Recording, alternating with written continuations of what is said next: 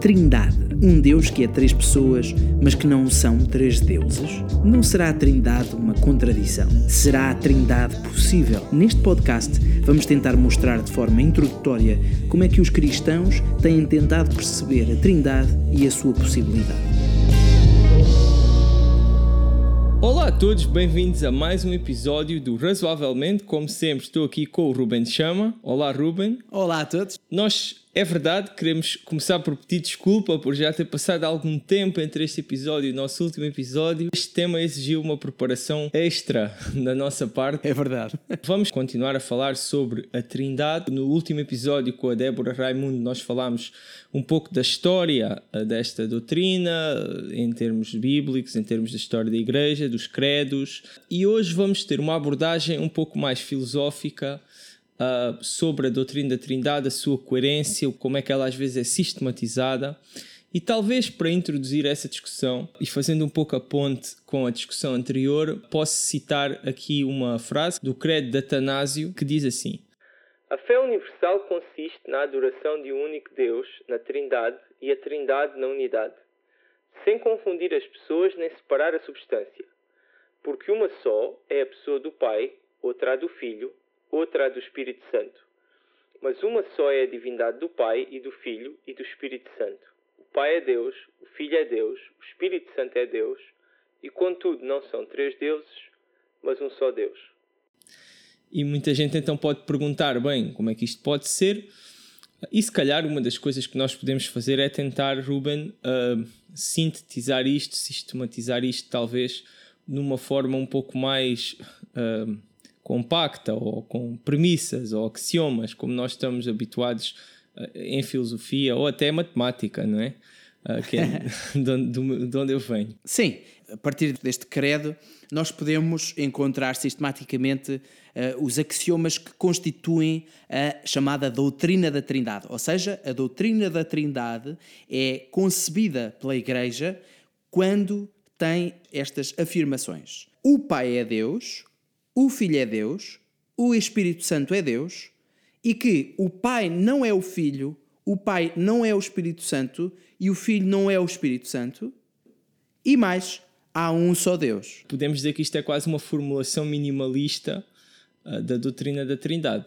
Exatamente. E então, ok, nós ao ouvirmos isto e, e sabemos que a doutrina da Trindade é conhecida por ser paradoxal e até algumas pessoas dizem contraditória, ah, uma pessoa podia fazer uma análise assim inicial e lançar a seguinte objeção: bem, premissa 1, o Pai é Deus, premissa 2, o Filho é Deus. Então, mas se o Pai é Deus e o Filho é Deus, então o Pai é igual a Deus, que é igual ao Filho, quer dizer que o Pai é o Filho.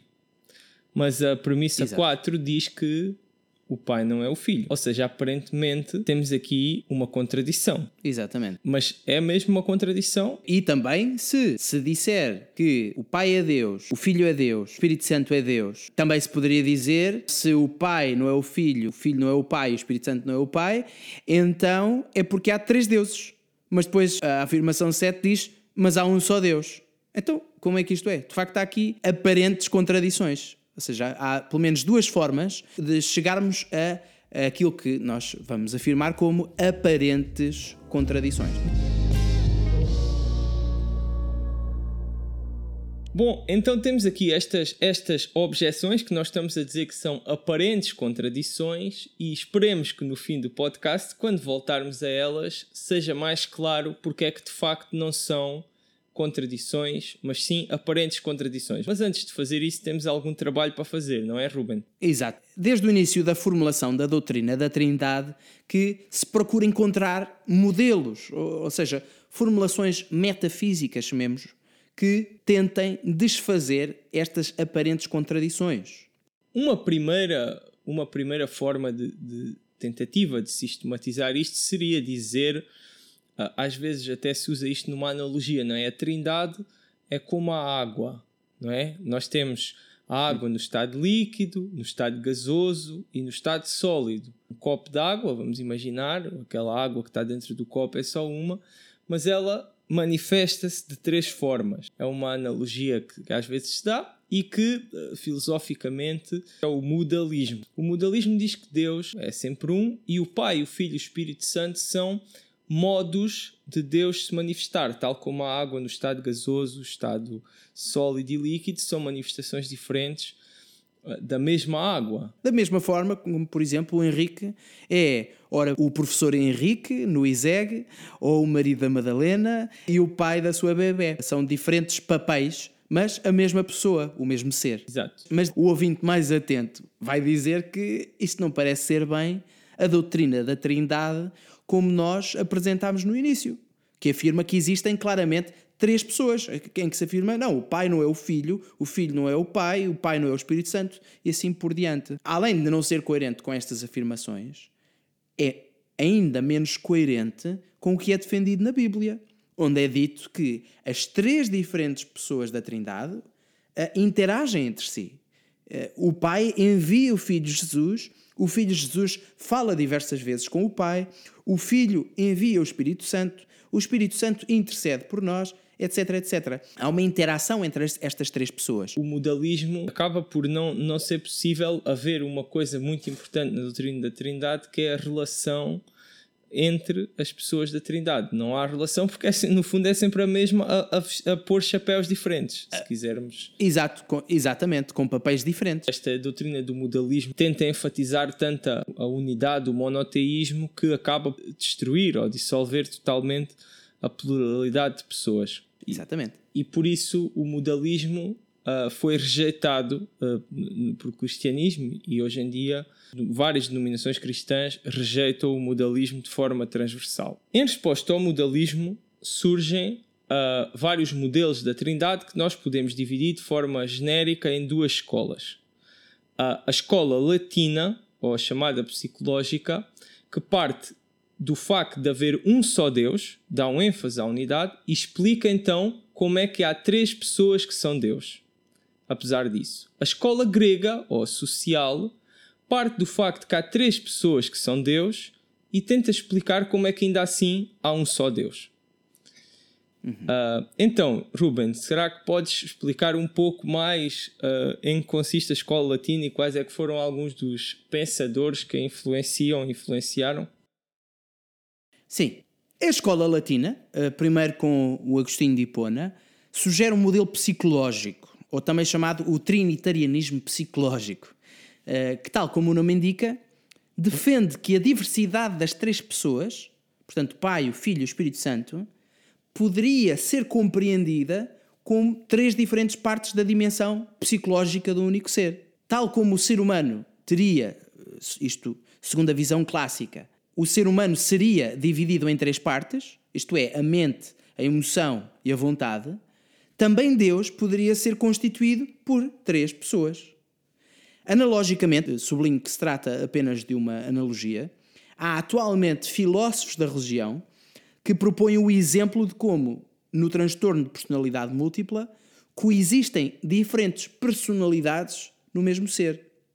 Também, atualmente, se usa outro exemplo, que é o exemplo de uma intervenção para tratar a epilepsia. Não sei se já ouviste falar, tem um, assim, um nome muito esquisito, que é a comissurotomia. Acho que já tinha ouvido uh, quando, no, no, quando estava já? a ver sobre a Trindade. Lembro-me de, de, ler uma coisa sobre isto, a ouvir num podcast. Corta-se uma parte do cérebro do ser humano, que é a parte responsável pela comunicação entre os dois hemisférios do nosso cérebro. Nessa circunstância, em alguns casos, dá-se aquilo que muitos consideram ser a criação de dois centros de consciência. E neste caso, um mesmo ser teria em si dois eus. Portanto, nesta escola do modelo psicológico, há quem utilize este caso uh, patológico, após esta intervenção, como um exemplo da racionalidade deste modelo. Ou seja, que podem coexistir dois eus num mesmo ser. Então, se num ser humano, nestes casos, podem coabitar centros distintos de consciência, também um ser divino poderá ser constituído por três pessoas. Pois, a questão aqui é que a forma como os modelos latinos, e uma crítica que se faria uh, aos modelos latinos, seria que o que é uma pessoa parece que é insuficiente, digamos assim, para ser uma pessoa. Uh, ou seja, parece mais parecido com o modalismo, ou seja, uh, claro, esperamos que este tipo de críticas venham uh, aos modelos latinos, parece que não existe uh, uma diferença suficiente nestas pessoas e que não têm as características que nós imaginaríamos como como sendo de, de suficientes para termos uma pessoa, não é? Não, não será isto apenas mais uma forma de modalismo, ou seja, as diferentes pessoas são apenas estes modos, estes, uh, estes aspectos quase de, de, uma só pessoa, aparentemente. Uh, portanto, Sim, sim, sim. Ou seja, este, todos estes modelos vão ter certas críticas e claro que depois existem respostas e livros escritos sobre isto. Nós só estamos a tentar mostrar um pouco a ponta aqui do iceberg. Portanto, na escola grega o ênfase vai ser outro. A escola grega é muito conhecida pelos capadócios, que nós falámos no último podcast. Capadócios, lembrem-se que era Gregório de Nissa, Gregório Nazianzo, Basílio e a Macrina que pronto, pode ser considerada o quarto elemento. Nesta escola, neste modelo social, defende-se uma analogia de uma comunidade por isso é que se chama uh, social, ou seja, a comunidade da família seria um pouco o modelo uh, análogo à Trindade. Portanto, a Trindade funciona como uma família e a identidade das diferentes pessoas está ontologicamente relacionada com a relação entre elas. Por exemplo, o pai é o pai porque é o pai do filho, digamos assim. E o filho, por causa do pai, por ser o filho do pai. Uh, e, e, existe um termo grego que é pericoresis, uh, que pode ser traduzido como interdependência uh, entre estas pessoas. E, e é esta interdependência que faz com que estas pessoas, no fundo, sejam que haja ainda assim um só Deus.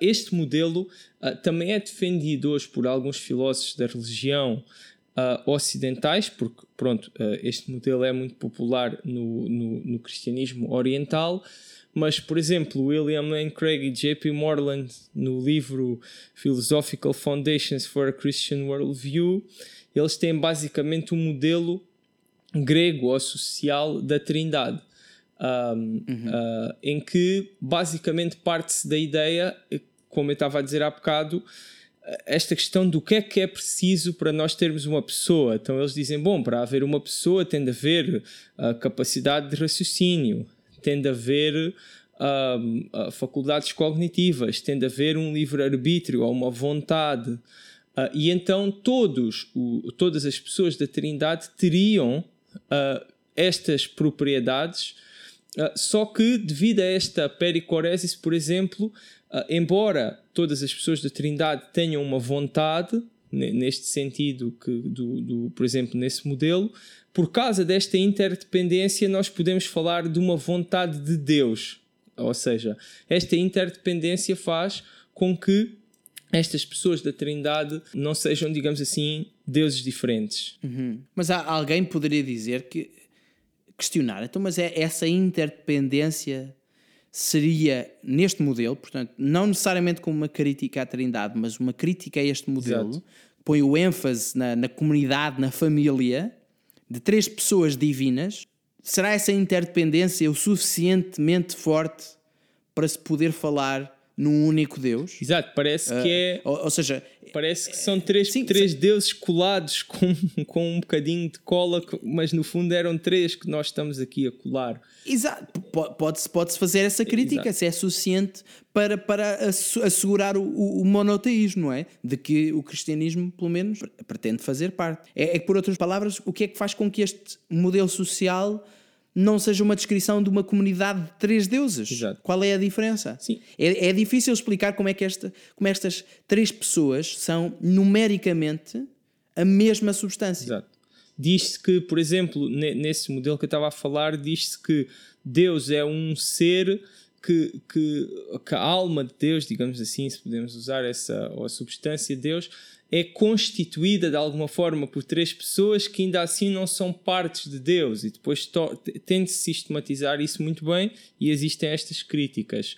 Um, e, e, existe mais algum. Podemos falar aqui de mais algum modelo. Tu vais introduzir um modelo que tem um nome bastante curioso. Sim, há um, há um na, na academia atualmente, da filosofia da religião, que no século XX um, conheceu um, um novo fôlego, uh, também por culpa de William Lane Craig. Um, atualmente a filosofia da religião está, está forte. E tem-se pensado numa terceira, numa terceira possibilidade enquanto modelo, que é baseado no ilemorfismo de Aristóteles. Não nos vamos prolongar muito aqui a falar sobre a forma e a matéria uh, sobre estas questões, mas a partir daí foi criado este, aquilo que se chama o modelo constitucional. O exemplo que é dado é a da coluna e de uma estátua. Vamos supor que existe um edifício que tem uma coluna, está a suportar uma parte superior. E é uma coluna porque tem uma função. Vamos supor que essa coluna é feita uh, de calcário. Portanto, temos aqui a matéria, calcário. E não é apenas uma coluna, mas alguém foi lá e esculpiu uma estátua. Na coluna. Na coluna, que é feita de calcário, esculpiram uma, esculpiram uma estátua. Mas nós podemos pensar que aquela coluna, que também é uma estátua, feita de calcário, nós conseguimos diferenciar estas três coisas. Por exemplo, se chover muito, chuva ácida, com o tempo, etc, etc, a estátua até pode desaparecer. Mas eventualmente fica a coluna. Exato. Fica a coluna a suster a parte superior. E a matéria até pode um, continuar lá e apenas ser rearranjada, uh, portanto, para. Isso, nós podemos até destruir, e vamos, podemos destruir aquela coluna e as diferentes partes, ah, o calcário continua a existir, mesmo que seja partido. Exato. Mas deixa de existir a coluna e deixa de existir a estátua. Exatamente. Mas continua a existir o calcário. Isto para dizer o quê? Que a, a coluna e a estátua e o calcário são coisas distintas, mas coabitavam numa mesma peça. A coluna e a estátua tinham a mesma substância, que era calcário. Exatamente. Ainda assim, a coluna e a estátua eram coisas distintas. Ou seja, o critério que nós estamos a usar para contar substâncias é um critério, porque contamos substâncias, contamos quantos blocos de calcário é que existem, só há um bloco, e o critério que estamos a usar para contar formas, não é? usando aqui este termo que tu introduziste há bocado, é, já mostra que há aqui duas formas, pelo menos. É diferente, exatamente. sim, exatamente. E nós, e nós conseguimos, ao olhar para este exemplo, perceber aqui duas coisas. Apesar de ser, de ser olharmos e vermos uma só coisa, conseguimos perceber há uma matéria, há uma substância, chamemos-lhe assim, para perceber a analogia, calcário, mas se pensarmos, conseguimos perceber que são coisas diferentes. A estátua, a coluna e a matéria que a compõe. Ora, este modelo, por exemplo, assegura uma das grandes questões que é afirmada no credo, que é a consubstancialidade. Consubstancialidade. Ou seja, que o pai e o filho têm a mesma substância, ainda que sejam pessoas distintas. É um modelo interessante que, como dissemos no início, não tem que ser necessariamente aquele que é verdadeiro, mas que uh, eventualmente pode ajudar a demonstrar que o conjunto das, dos axiomas não é necessariamente uma contradição. Exato, porque nestes modelos parece muitas vezes a arte, entre aspas, é nós explicarmos exatamente o que é que quer dizer que o filho é Deus e que o filho não é o pai. E, e assim vamos dar uma resposta àquela primeira objeção que eu lancei no início por, por exemplo, neste modelo que tu, que tu introduziste, uh, o, quando nós dizemos que o Filho é Deus, o que essa afirmação significa, essa premissa é compreendida no sentido de que a substância, fazendo aqui um pouco a analogia à, à questão da coluna, do Filho, não é? É a substância divina. É a mesma substância. É a substância divina, isso é o Filho. Como nós podíamos dizer que a coluna é aquele bloco de, de, calcário. Mas nós sabemos que o filho não é o pai. Como é que isso é entendido? É que a pessoa filho e a pessoa pai são diferentes. Da mesma forma que nesse modelo. A estátua é diferente da coluna. Podíamos até uh, reformular um pouco aquelas sete premissas que demos inicialmente numa forma mais compacta que eu acho que deixa bem claro Uh, que não temos aqui uma contradição, temos um paradoxo e que mostra bem que, que, que aqui um, um do, uma das questões-chave é a diferença entre pessoa e ser. Porque nós podemos uhum. dizer que a doutrina da Trindade diz existem três pessoas distintas, tais que cada uma delas é corretamente chamada de Deus, mas que existe um e um só ser que é Deus. Ou seja, não é uma contradição que nós simplesmente aceitamos e sabemos que é impossível. Se nós disséssemos que existem três seres distintos que são Deus e existe um e um só ser que é Deus, isso era impossível, isso era uma contradição. Se nós disséssemos que existem três pessoas distintas que são Deus e que existe uma só pessoa que é Deus, então isso também seria uma contradição. Mas o que uhum, nós dizemos é que uhum. existe um só ser que é Deus, um só Deus, e existem três pessoas distintas que são Deus, são corretamente chamadas de Deus.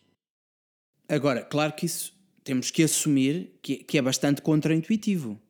Porquê? Porque uh, quando nós pensamos num ser e, uh, estamos a falar numa pessoa, nós fazemos uma correspondência entre o ser a uma pessoa, Exato. não a mais que uma pessoa. No nosso mundo é isso que nós encontramos, não é? No nosso mundo. Exatamente. Exatamente. Aquilo que nós, que nós conhecemos uh, e por isso, por causa disso, aquilo que nós conseguimos à primeira conceber, imaginar, é que, é que por cada ser que seja humano corresponde uma pessoa e não mais que uma pessoa. Portanto, é, é interessante perceber uh, porque é que, ao olharmos para estas afirmações, à primeira há aqui uma contradição. Exato. Mas uh, é, é, interessante, talvez, perceber a diferença entre contradição e ser contraintuitivo. Exato. É? Contraintuitivo é, portanto, é um paradoxo, é aparente contradição.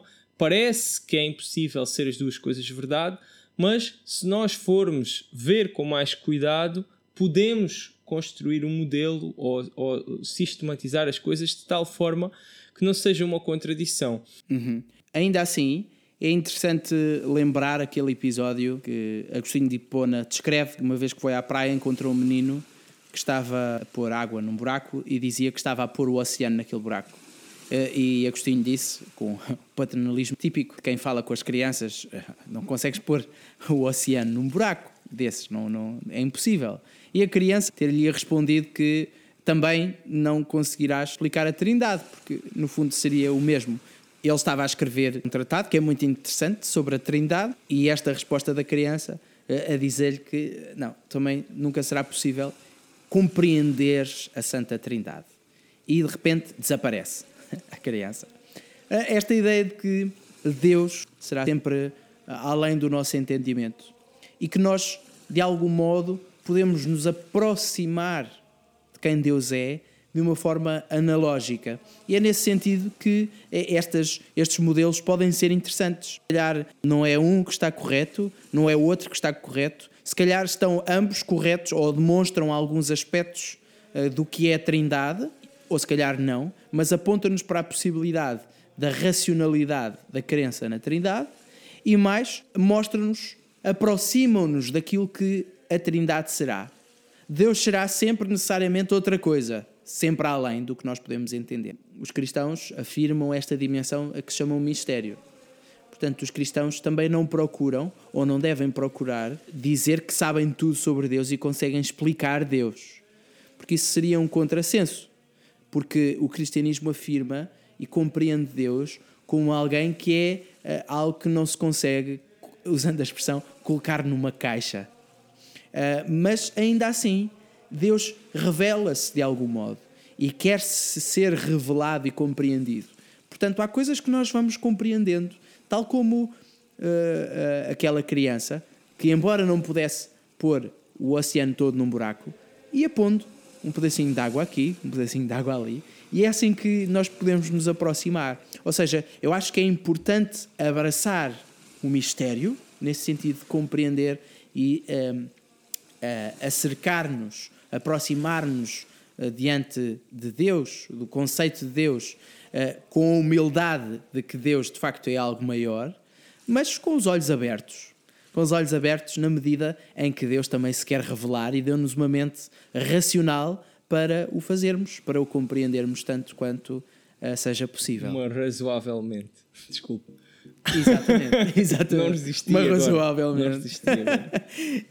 razoavelmente, exatamente. E nesse sentido, acho que é uma, uma boa ponte para o próximo episódio, que será com um novo convidado, um convidado surpresa que nos falará sobre a importância do conceito da Trindade.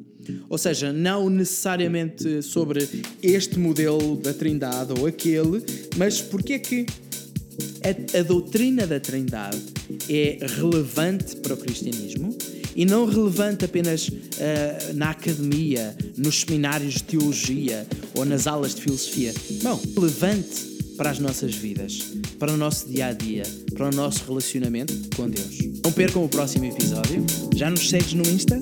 Podes seguir todas as novidades na página razoavelmente.podcast.